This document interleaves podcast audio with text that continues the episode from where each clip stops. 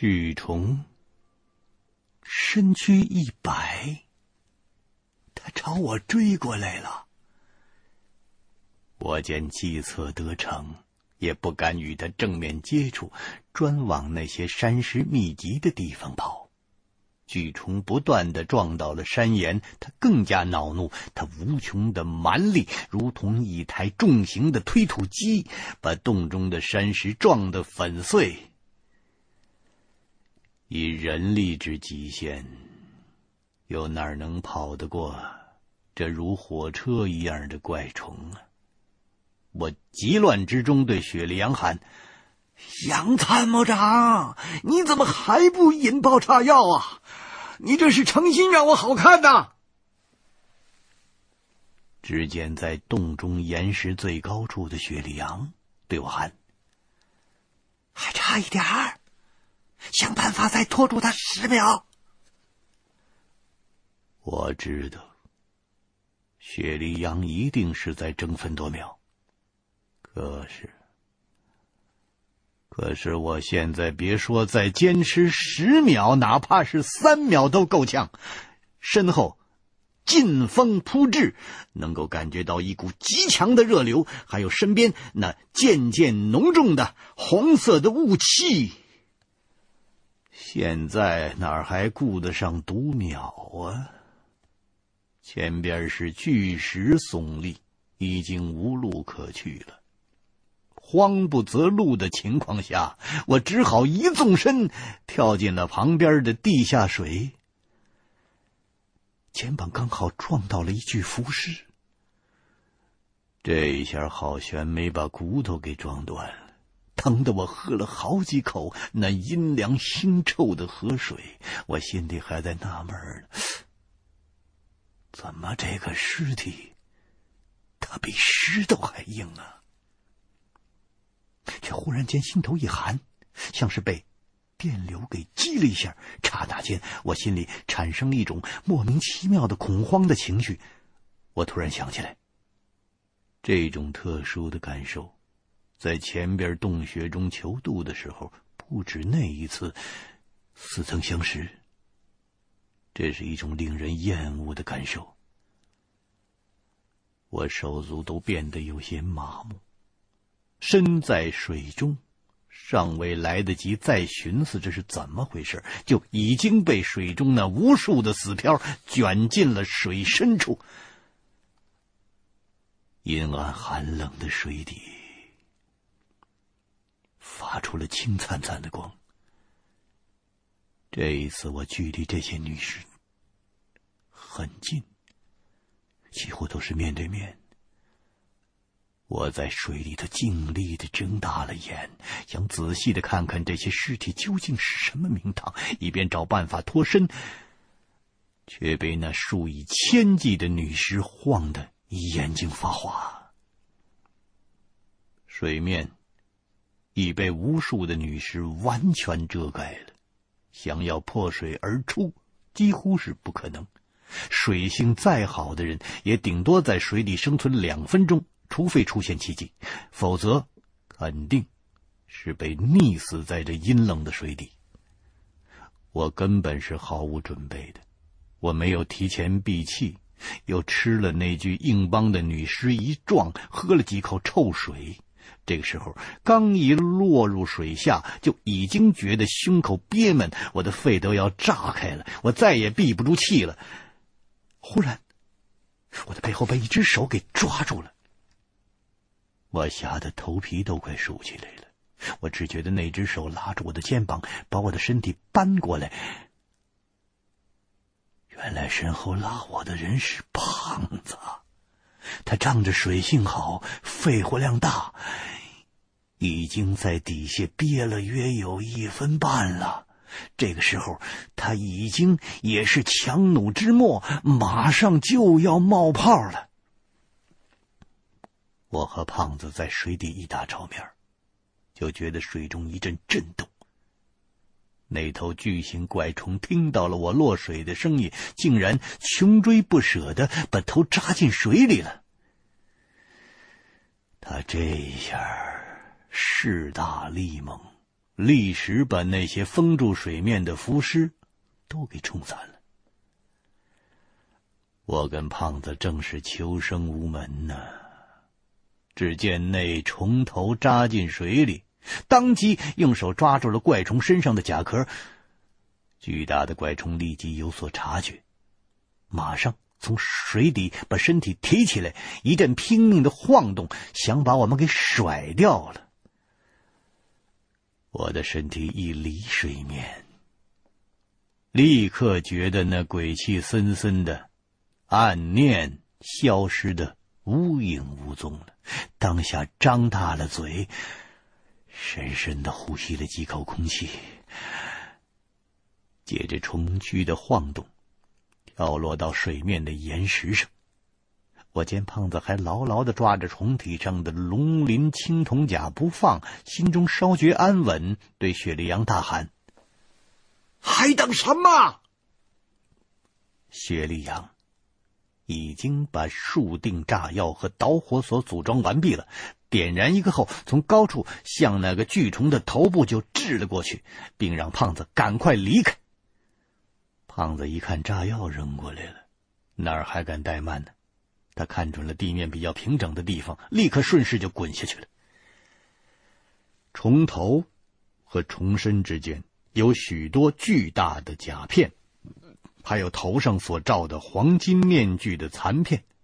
雪莉杨原打算算准了爆炸的时机，对着头部扔过去，没想到成果出人意料。没了眼睛的巨虫，哪管来的是什么呀？他转头就咬，正好把炸药吞进嘴里了。只听半空中“砰”响了一下，沉闷的像是破了一只气球，黄色的枝叶。伴着大团的红色的雾气，以及无数的细碎的肉沫，犹如满天花雨似的散开了。巨虫的躯体摇晃了几下，重重的摔在了地上。那一身的龙鳞腰甲与山石撞击，发出的声音，震得耳膜都疼了。红色的雾气从大虫子的体内一股一股的冒出来，但是颜色更加淡了，渐渐的消散在空气之中。透过龙鳞腰甲裸露的地方，可以见到，他在铠甲里的虫壳已经变成了黑色了，完全不像初见时的鲜红似火。我们估计。这回他该是死的彻底了。重新把散落的装备收拾起来，端着枪，慢慢的靠近了看。只见虫头几乎被炸成了喇叭花，还在不停的抖动着。百足之虫虽死不僵啊，不过就算它没死，也不会再对我们有任何的威胁了。爆炸的重创已经使它体内暂时无法再产生红色的浓雾，这种红雾虽不致命，但却使它的外壳坚硬，力量奇大。这到底是只什么怪物呢？雪莉杨说：“可能是种已经灭绝了的昆虫，在史前的世界里，才有这么大的虫子。”不过现在还不太好做判断，咱们再瞧一瞧。我们顺着巨虫的身体向后走，想看看它从头到尾究竟有多长。但是这一身龙鳞青铜重甲，就需要多少青铜啊？不能不令人称奇。不料走到葫芦洞山壁的尽头，却发现这只巨虫没有尾巴。或者说，它的尾巴已经石化了，与葫芦洞的红色的岩石成了一体，根本无法区分哪一部分是虫躯，哪一部分是石头。胖子用枪口在那巨型怪虫的身体上戳了几下，刚才硬如钢板，子弹都射不穿，现在却软的像松毛虫，似乎还没死透。我看呐。咱们也甭问青红皂白，再从他嘴里塞进些炸药，把这个东西啊送上西天，也好出一口心中的恶气。薛立阳说：“他没那么简单，凭咱们的装备，眼下根本不可能彻底杀死他。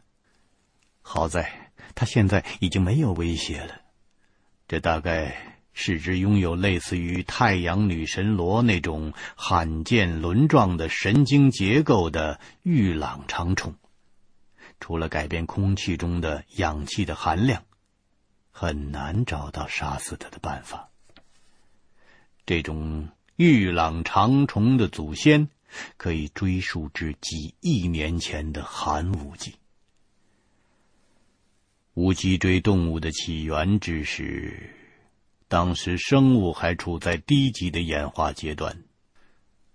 玉朗长虫的原生状态，凭借着顽强的生命力，躲过了无数次天翻地覆的物种毁灭，一直存活到距今几千万年前的三叠纪，已经逐渐进化成了古往今来体型最庞大的虫类。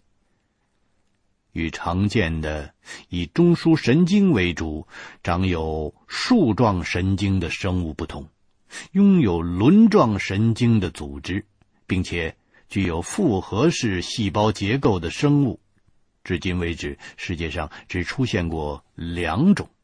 第一种是距今几亿年前的神秘生物——太阳女神螺，人类对它的了解只有一些碎片。轮状神经组织没有神经中枢，也就是说，这种动物的肉体和神经是分离的。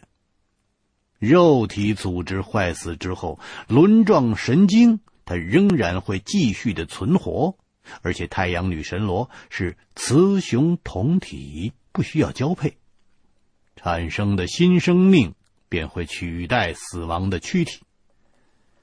虽然这种奇特限制了它的数量，但是只要生存环境允许，它的轮状神经与网式细胞结构就会无休止的在壳中繁衍下去。玉朗长虫又名霍氏不死虫，这个名字是为了纪念发现其化石的。英国生物学家而命名的这种轮状神经的奇特生物，介于无脊椎和半脊椎之间，又拥有类似太阳女神螺一样的保护壳。坚硬的外壳是它体内分泌物所形成的。在自然界，它没有任何天敌，除非能把它整只吃下去，用胃液完全消化，否则只要留下一部分神经网，它依然就可以生存。它最后的灭绝，正和那些体型庞大的昆虫一样，是由于大气层中氧气含量的跳楼式的改变。薛立阳说：“有一件事情非常奇怪，是考古学与生物学之间的重合与冲突。研究古埃及文明的学者。”认为，在法老王徽章中出现的圣甲虫极为天神之虫，其原型呢，那就是玉浪长虫。所以，不同意生物学者所提出的这种巨型硬壳虫是早在三叠纪末期就灭绝了的观点。他们认为，至少在古埃及文明的时候，世间还有这种庞大的昆虫遗留下来。双方对此始终是争论不休。在三叠纪，世界上所有的动物的体型都非常的庞大，氧气含量高，导致昆虫的形体无限制的增长。现在发现的三叠纪的蚊子化石，估计其翅膀的展长度已经超过了一百厘米了。昆虫是利用气管进行呼吸，氧气进入组织的速度会随着虫子的体积而变慢。当昆虫的身体超过一定的体积，空气中氧气的浓度便无法达到虫体的要求。这一客观因素也是限制昆虫体型，最终导致大型昆虫灭绝的最主要的原因。我们目前所处的葫芦洞的岩层结构十分特殊，是一种太古叠生岩。到处可见红色的半透明的晶体，还有大量的远古化石森林，这些都是三叠纪的产物。通过那些在远古时代的某个瞬间所形成的化石，可以得知，在那一刻，火山的熔岩与吞没万物的泥石流几乎同时覆盖了这片森林，高温后迅速冷却。空间气体的膨胀，形成了葫芦洞的特殊地形。这只玉朗长虫身体的一部分被熔岩泥石流所吞没了，熔岩还没有来得及融化它坚硬的厚重的外壳，便被随后而来的泥石流给熄灭了。所以，虫体的一部分与山洞长成了一体，再也无法分开。古时，在遮龙山附近生活的彝人，可能就是把这种恐怖的霍氏不死虫当做了山神来膜拜的。也不知道这只玉朗长虫在这虫壳中繁衍的是第几代了，它的呼吸系统竟然已经适应了现在大气中那氧气的浓度了。但这也许。与葫芦洞中的特殊的结构有关，也许是这里有某种特殊的植物，或者是特殊的食物。一想到食物，我就突然想起了水中那无数的死漂。本想马上离开这儿的，但是现在看来有必要再仔细的调查一番，因为这只大虫子与献王墓应该有极大的关联。这只玉朗长虫为什么会戴上献王祭司造型的黄金面具呢？被人穿上了一层龙鳞腰甲呢？它是否就是虫谷附近毒物的根源呢？我把设想对雪莉杨讲了一遍，但是对于藤树，我们所了解的还是非常有限。只知道古老邪恶的南洋三大邪术之一的藤树，是一种通过把死者的灵魂的怨念转换为无形毒药的邪术。死的人越惨，它的毒性就越猛烈。红色的雾状的气体已经全部散尽了，这个家伙也彻底的失去了抵抗能力。他体内所产生的毒物，肯定是与他常年吞吃水中的死漂有关系的。照此判断，可能这只巨虫身体的某一个部分，连接着虫骨上边的某处。根据它的特征，虫身近百米，所以并不稀奇。再加上谷中极其低陷的地形，连植物的根茎都能穿透，也许。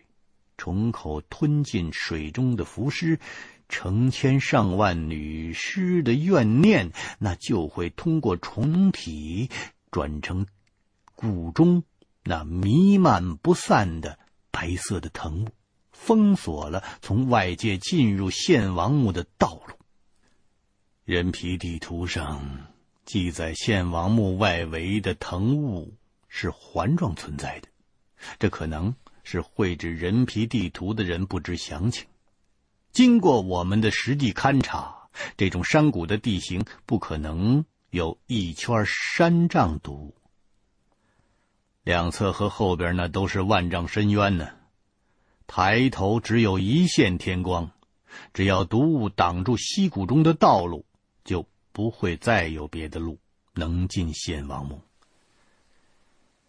这个时候，雪莉杨发现了虫体外那些龙鳞青铜甲的甲片的表面刻着很多铭文，磨损得很严重，只有一小部分可以看到，但都是奇形怪状，无法辨认。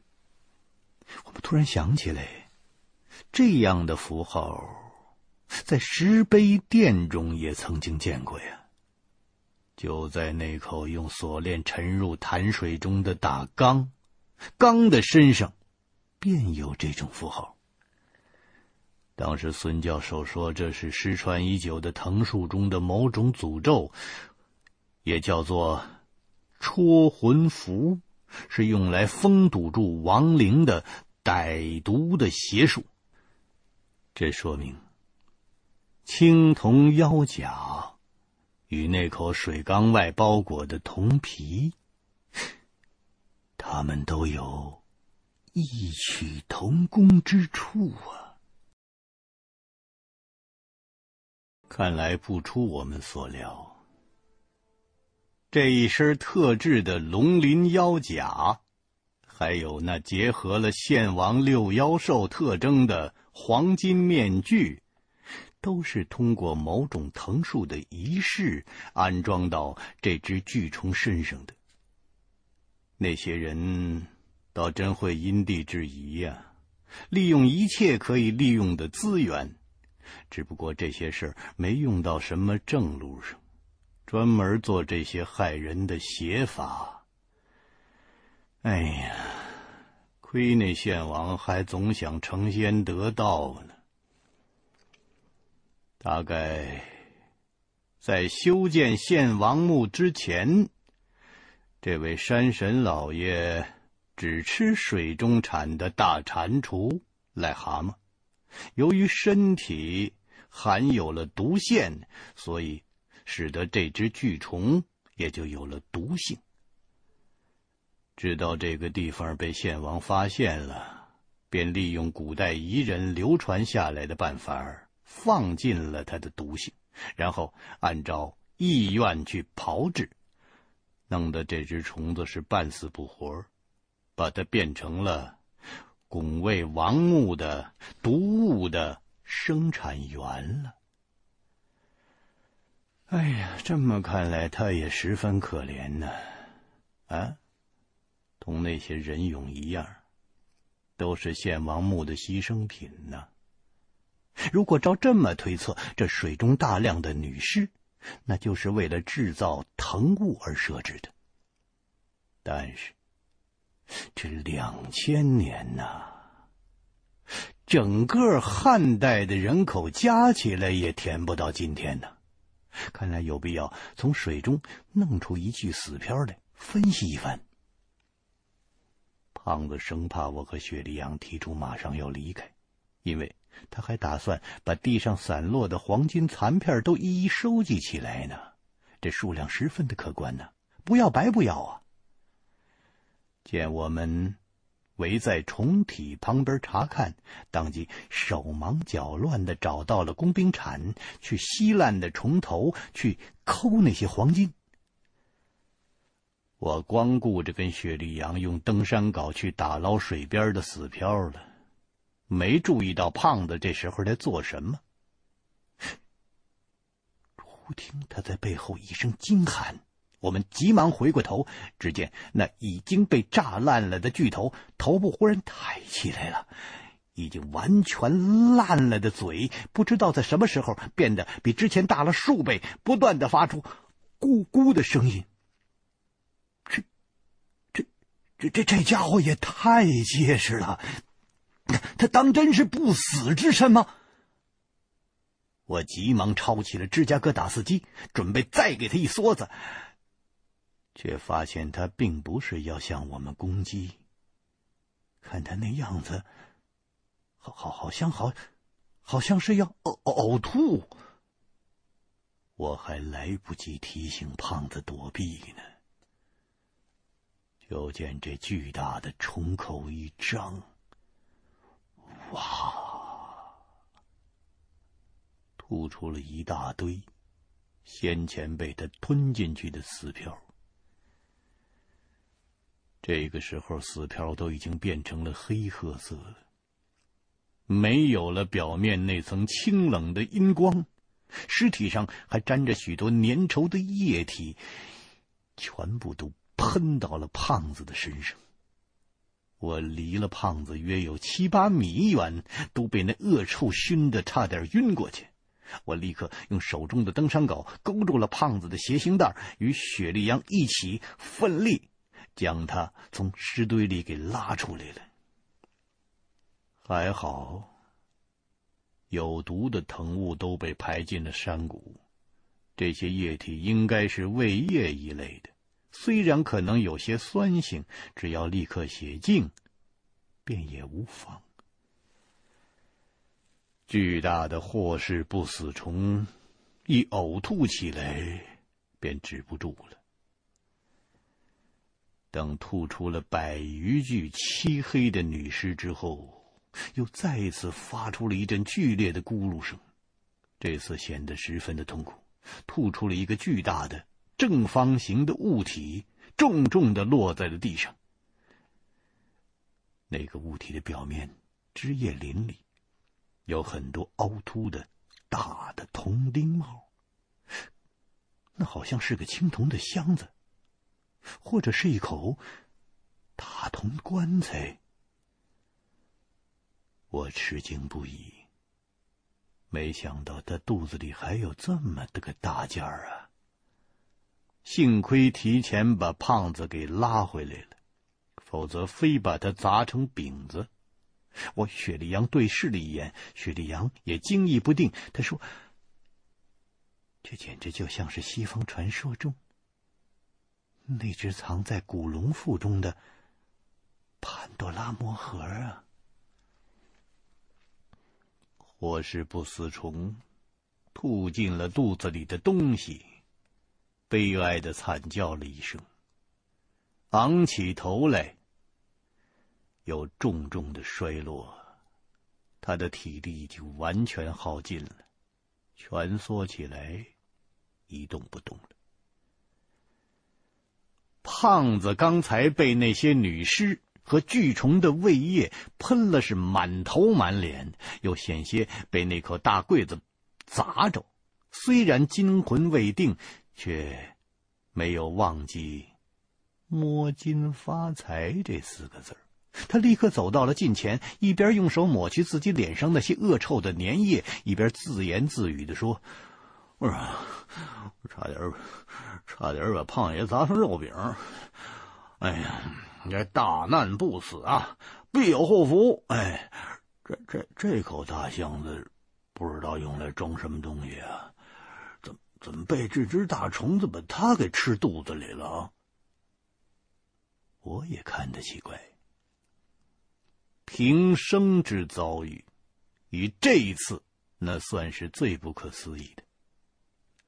同雪莉杨跟在胖子身后，一同看那在重复里装了几千年的箱子，心中生出了无数的疑问。这只箱子也许真如雪莉杨所言呢，像是西方传说中的潘多拉魔盒。那个盒子也是藏在一条火龙的肚子里，其中装着一个极大的秘密。和无数的妖魔鬼怪，胖子这个时候早已经等不及了。他用登山镐将堆在箱子附近的数具女尸扯到了一旁，以便给箱子周围清理出一块空间，准备要打开箱子来看看里边有什么值钱的东西没有。我看被胖子手中登山镐勾住的女尸。一句句的都乌漆抹黑，不免好奇心起，戴上了手套，将其中的一具女尸从尸堆里给扯出来。我的手里觉得十分的沉重。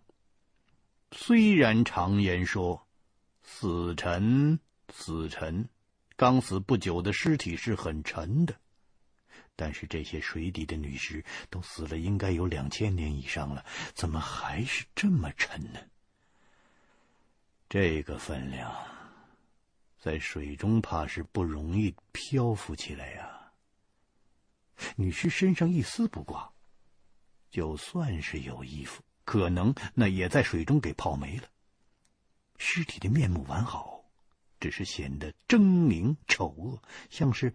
表情定格在了死亡的瞬间，那皮肤几乎都变了色儿了，黑的不像是黄种人，更像是非洲的黑人。与我和胖子先前想象的冷艳裸尸，那那那可没有半点相似的地方。我看女尸的表皮非常的不一般，便隔着手套。在尸身上一摸，只觉得很硬，很滑。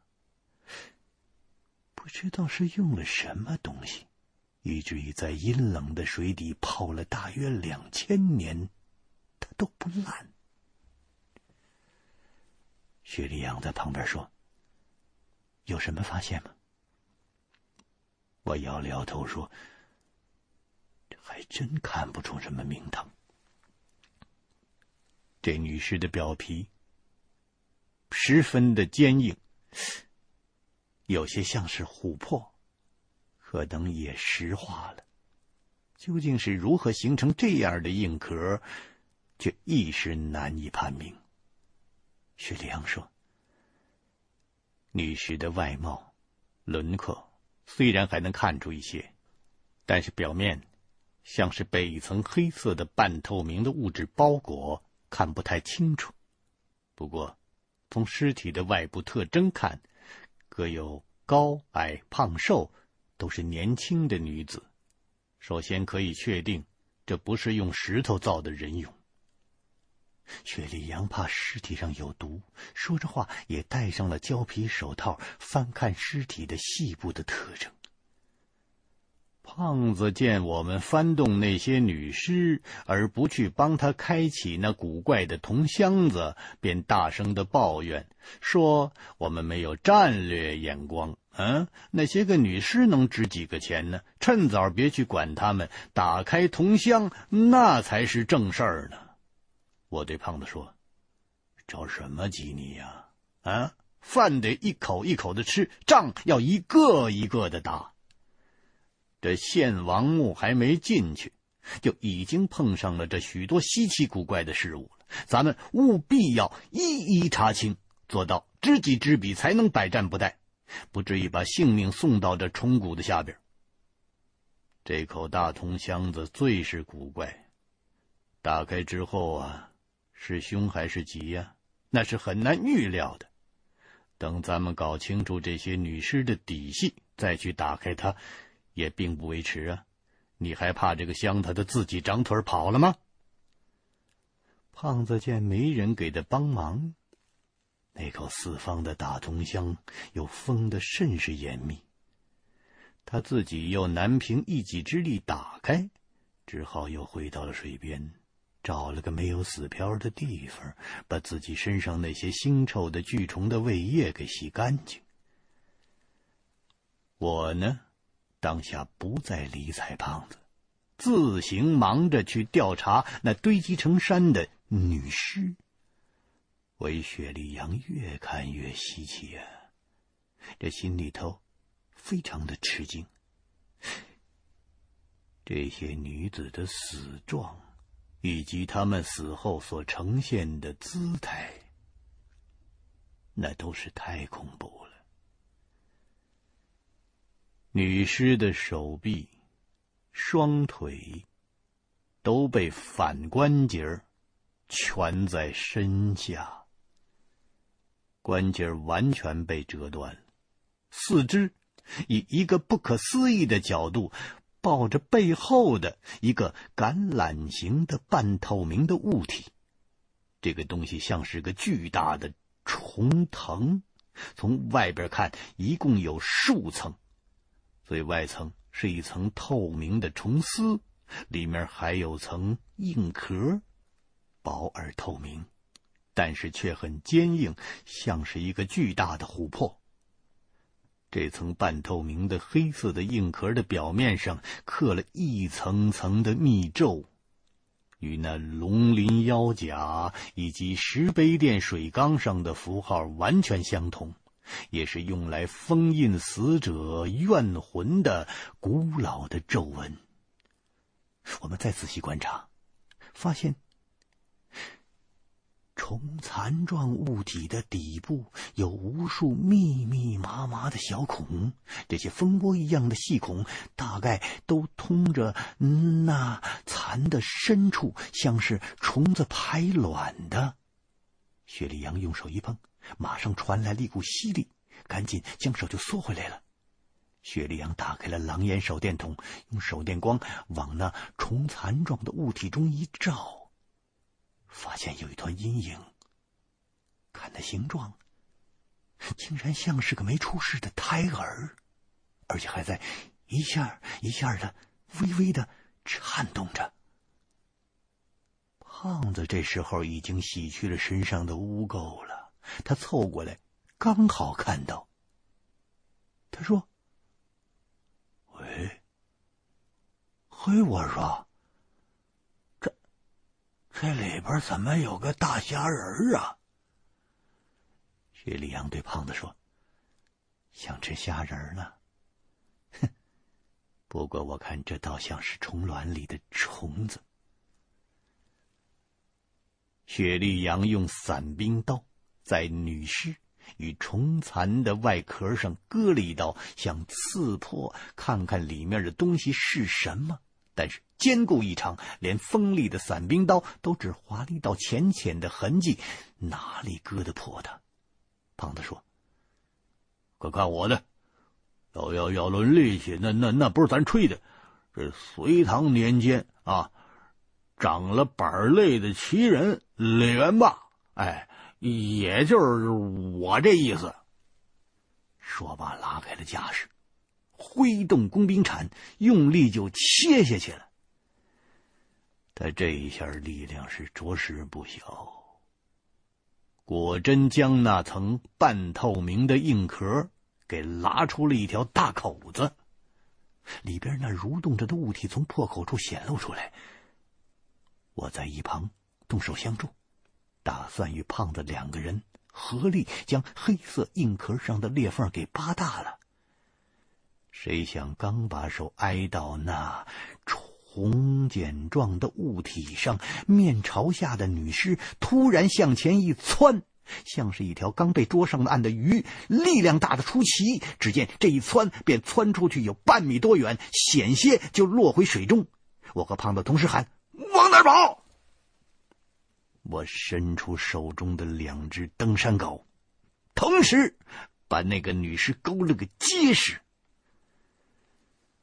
这个尸体它极沉，用了好大的力气，才又把它重新给拉回来。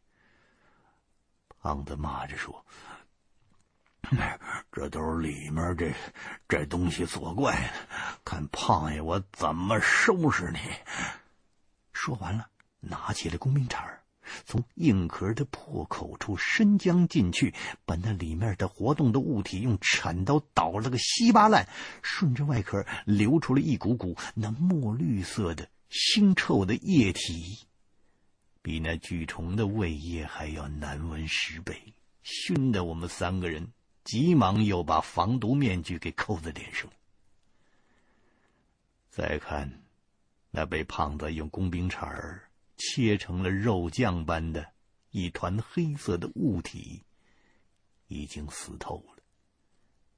那些被铲刀剁烂的地方，肥肥白白的，还有鲜红的血丝儿。这什么东西啊？这是？我想了半天，才对雪里阳跟胖子说。看来这这这东西它不是大虾呀，也也也不是胎儿啊，倒有些像是咱们不久前所见到的那些活人俑上的志峰啊。这是个大蜂蛹。胖子摇头不信：“这、这、这治蜂？这、治治蜂的这个蜂蛹，它、它、它有这么大个儿，而且这东西可力气不小啊！它牢牢的长在这女尸的背后。不是我危言耸听啊！我、我、我看这分明就是这死人生下来的怪胎。这个。”雪莉杨小心翼翼的用散兵刀。将烂成了一堆的白肉，一点一点的剥开，在这肉蛹的末梢，竟然和那女尸的下体相连，还有已经石化了的胎盘，另外还有些脐带相连，说不定一直连到子宫里边了。我和胖子。为雪莉杨举着手电筒照明，看到这个时候，都是心惊肉跳，异口同声地说：“果然是怪胎呀！”雪莉杨纵然是见多识广，也禁不住被怪胎恶心的反了胃。他跑到了水边，摘下了防毒面具，干呕了两口，对我和胖子说：“这、这、这、这是藤卵。”我赶紧对雪莉杨摆了摆手，让他千万别再说下去了。胖子却对这些事物不以为然，他说：“我说，我说。”这这这这这女人她不生孩子，她怎么产虫子了？我说？这这是不是有点不务正业？这个雪莉杨没有理睬胖子，他望着那堆积如山的尸体，轻轻的叹息说：“实在是太惨了。”稍微一沉吟，他取出了一条绳索。绑了个活绳套，对准了浮在水面的一具死漂，扔过去，一下就套了个正着，刚好锁住了那死漂的头部。我和胖子见雪莉杨动了手，便在旁相助，站在水边，用登山镐勾扯被雪莉杨套住的那具女尸，三个人。连拉带拽，着实费了一番力气，才把那活蹦乱跳的死漂给拉到岸上来了。胖子和我用脚踩住桌上来的死漂，使他不至于在地上乱扑腾。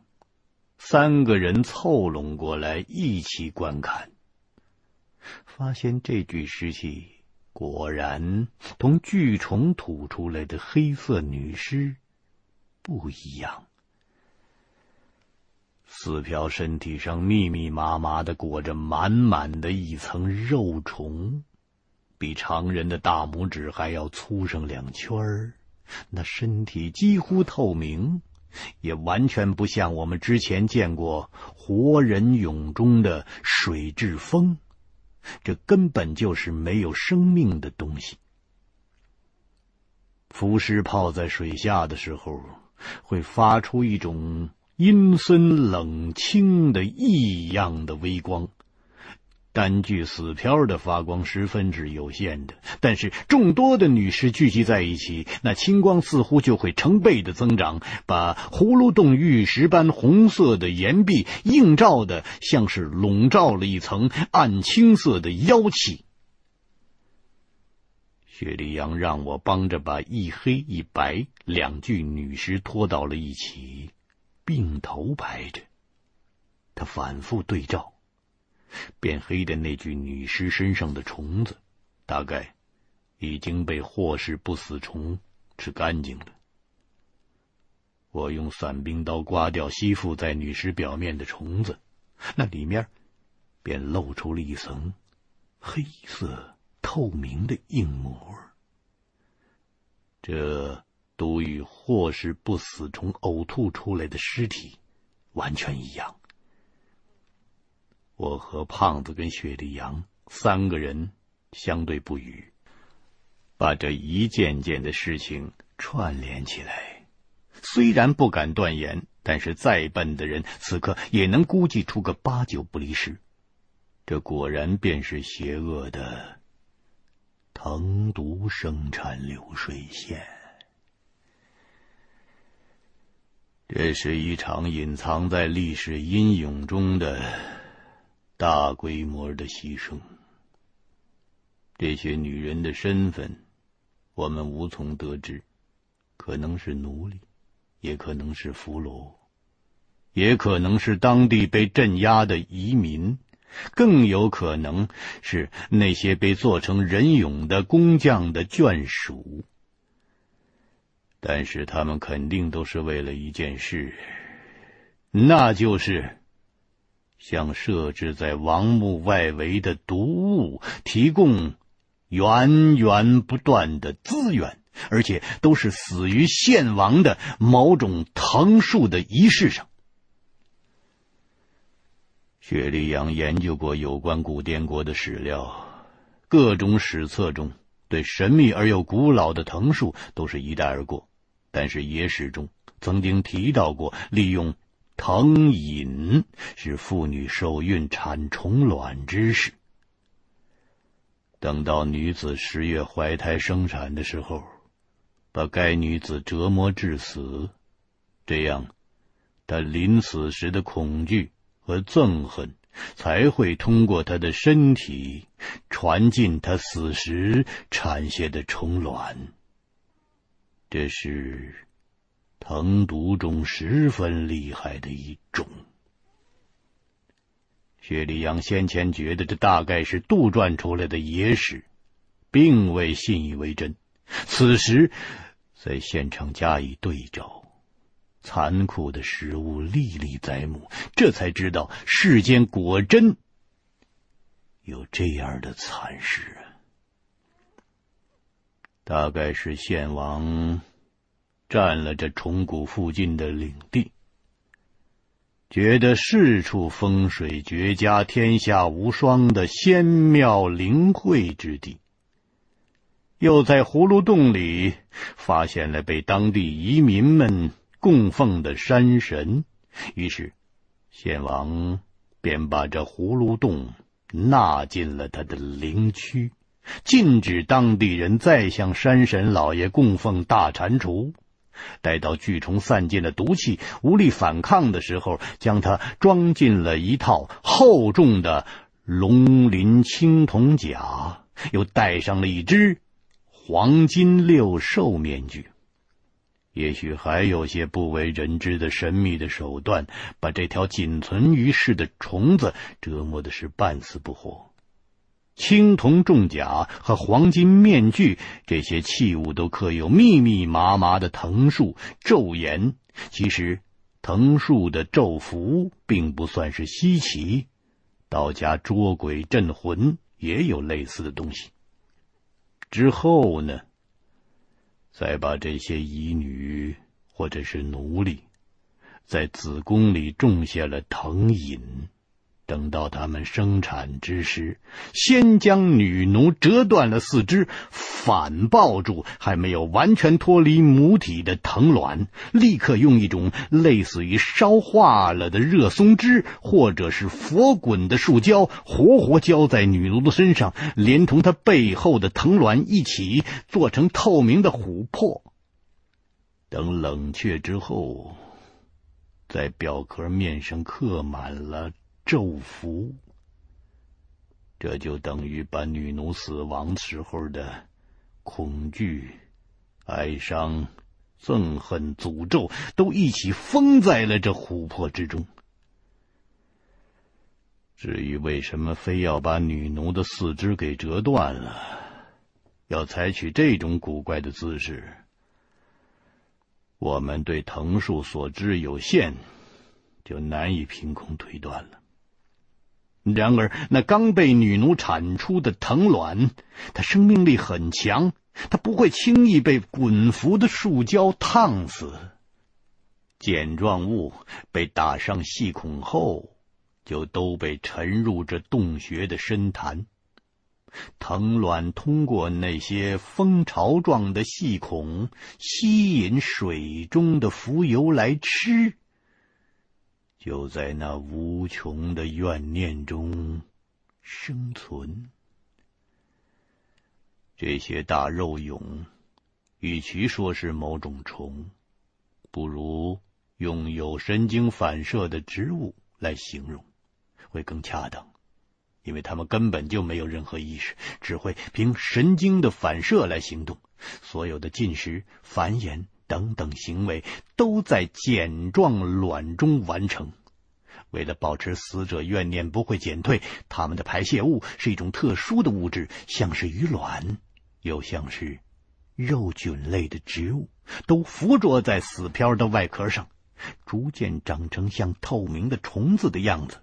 而女奴体内的藤毒也都保存在了这些虫形的物体之中。这些肉菌也许带有生物电，可以在水中放出青光，显得女尸似乎是裹在一层光晕之中。我们在水中的时候，一见到那些死漂，就会产生一种莫名其妙的哀伤。这可能是某种生物电的作用，而不是肉菌破裂，否则我们早就中毒死了。现在回想起来，那真是有几分的侥幸啊！多亏了祖师爷保佑。看来啊，活该这献王墓，他该破。几乎与葫芦洞岁月相同的老虫子散发的鲜红的雾气，吸引了这些肉菌向他靠近。他就以这些女尸为食，那些肉菌被老虫子消化，死者怨念形成的藤毒便会通过他的躯体转化为骨中常年不散的白色的山状，近者即死。而有一层硬壳包裹的女尸，她则吃不消了，又没法排泄出去，只好原样呕吐回水潭。在女奴尸体中的藤卵，又会接着按原样继续吸食浮游生物，排出肉菌，浮出水面，被老虫子吃了吐，吐了吃。不断的轮回着。我们三个人对藤树的认识，那都是推测而来。自从进入遮龙山，一路上不断的看到与藤树有关的东西，让人从心里对前边不远的王墓产生了一股惧意。唉。原来还有的锐气，啊！到这时候已经给折了七成了。倒斗摸金，胆气为先呐、要是还没有进古墓，就有几分出头了，那这趟活肯定是做不顺当的。我担心胖子跟雪莉杨心里没底儿，只好给他们打气。说：“嗯，这个献王杀人龈川，十恶不赦，而且他生前呢擅长骑术，其邪门之诡道不是常人可以想象的，实在是不好对付。但是，同志们，我们是最擅长打的就是这种无准备之仗啊！”对不对？若非如此，又怎么能显出咱们摸金校尉的本领啊？哼，我看呢，这献王的伎俩也不过如此了。啊，就是他妈的纸老虎，对不对？像那经验国的妖怪女王，他们都一样，活着的时候再厉害，死后还不是得拼咱们的摆布吗？胖子听到这儿，撇了撇嘴，一脸沉重，严肃地说：“什什什什什么都甭说了，同志们的这个责任呢重啊，妇女们这个冤仇啊深，是吧？但是作为一男人呢，是不是？这老子这个胸中这个仇恨之火，这不是也是在燃烧吗？是不是？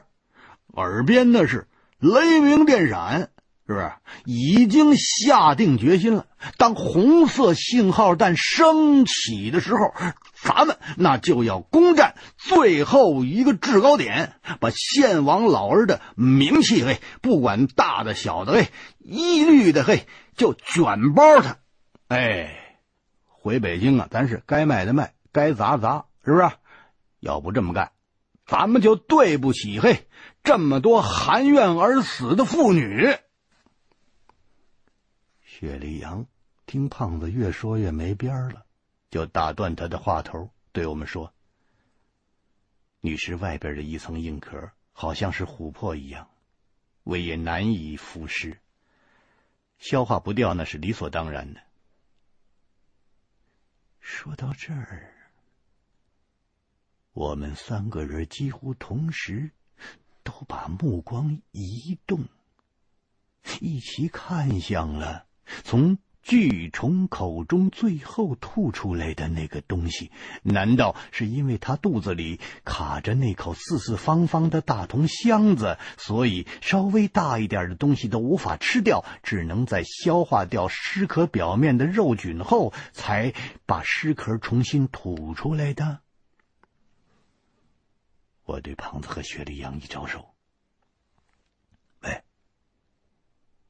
现在啊。”这儿的大大小小的事儿，都已经探查明白了。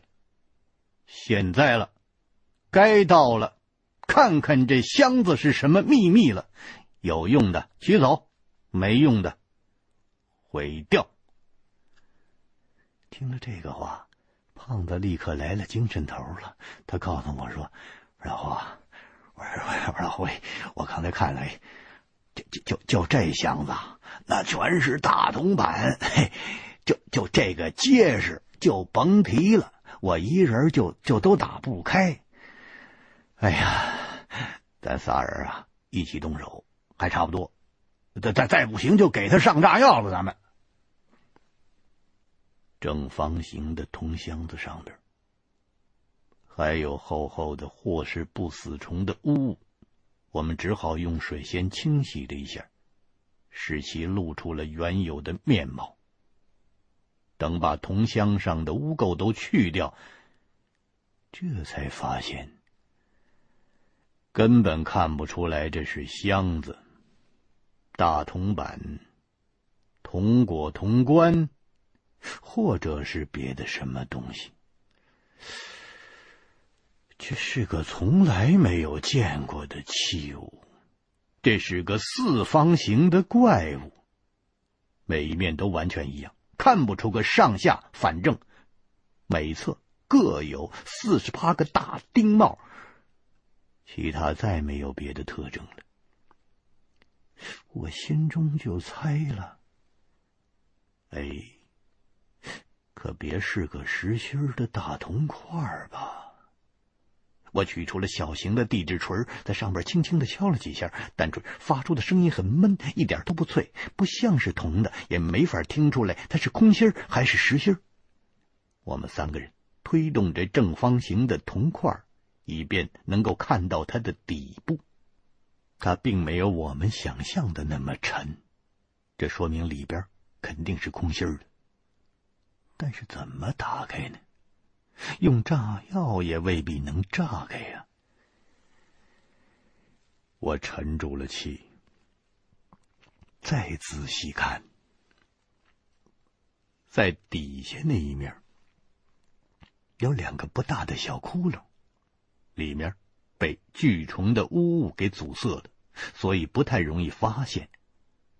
胖子一看有所发现，忙问：“是不是钥匙孔啊？”我摇头说。这两个洞奇形怪状，毫无规则可言，怎么会是钥匙口啊？再说了，如果是钥匙孔，那钥匙在哪儿啊？是不是还要去虫肚子里去翻呢？雪莉杨用手比了一下大铜块上的窟窿，忽然灵机一动，说：“用在大祭司玉棺中发现的龙首虎头短杖试一试。我觉得它们之间的大小、形状好像很接近。”面对这口神秘的铜箱子，胖子开始激动起来了。他立刻从鞋星袋里掏出了那枚黄金兽头短杖，他喊着说：“嘿，黄金钥匙就在此！”两端分别是龙首与虎首，中间略弯的黄金短杖。泛着金灿灿的光芒，这根金杖与黄金面具等几件金器，都是我们在献王大祭司的玉棺中导出来的陪葬品。也许是一套完整的、古老的黄金祭器，其中最容易引人注意的，那就是这面具和金杖了。我见胖子毛手毛脚的，正在将黄金短杖上的龙首对着铜块上的窟窿塞进去。雪莉杨十分慎重，提醒我个胖子说：“小心，铜箱里可能有暗箭、毒烟。”胖子虽然莽撞，却还知道爱惜自己的小命。他闻听此言，心中也不禁嘀咕了一下。想了一会儿，他出了个馊主意，是吧？依我高见啊，哎，那自然是以保存我军有生力量为原则，对不对？哎，不能冒着无谓的风险。所以呢，只只只有用炸药把它给炸了。嗯，那那那那才稳妥呢，是吧？你们都躲躲躲远远的，嘿，哎，他看我给他来个来来来个爆破作业，我来个。胖子这个家伙，在平日里也只仗着一股蛮力和血勇之气。同乡中倘若真有什么机关埋伏，以他的毛躁，那是实难对付的。我便对他说：“里面要是有紧要的东西呢？嗯，用炸药不是炸坏了吗？我呀，向来命大，我看这活儿啊。”还得我来干，你们留在后边，替我关低料哨吧。胖子争辩说：“我我我说，不是我胆小哎，我这这箱子里八成的那也是名器，哎，这汉代的古物啊，那都是金玉青铜之属啊，哎，你就是把它炸烂了，喂，那不会对价格有多大的影响。”哎，你们要是舍不得，是吧？我我我就喝出这一头去，是不是？这冒死我就我就直接把它打开就是了。我不由分说，抢过了胖子手中的金杖，让他和雪莉杨躲到附近的巨石的后面。雪莉杨把金刚伞交给我，并嘱咐说：“从这一路上所遇的事情看。”王墓陵区内有很多阴狠歹毒的设置，老胡，你务必要多加小心。我说：“杨参谋长，尽管放心。哎，我这个人呢，没别的优点，我就是电线杆子绑鸡毛啊，我这胆子够大。”不仅我的胆子够大，我还是胆大心细。我不像胖子那样，是不是？胖子本已经趴到了石头后面，听到了我的话，立刻露出脑袋来说：“我说啊，老胡，你你你你你又在背后踩祸啊！你要是不敢，嘿，您就趁早回来。”是不是？您还换我把这箱子给打开？是不是？哎，不过咱可提前都得说好喽，但是我打开那里面东西全归我。我这胖子挥了挥手，示意别瞎闹了，该做正经事儿了。刚才说的纵然是轻松，那只是想缓解一下过大的心理压力。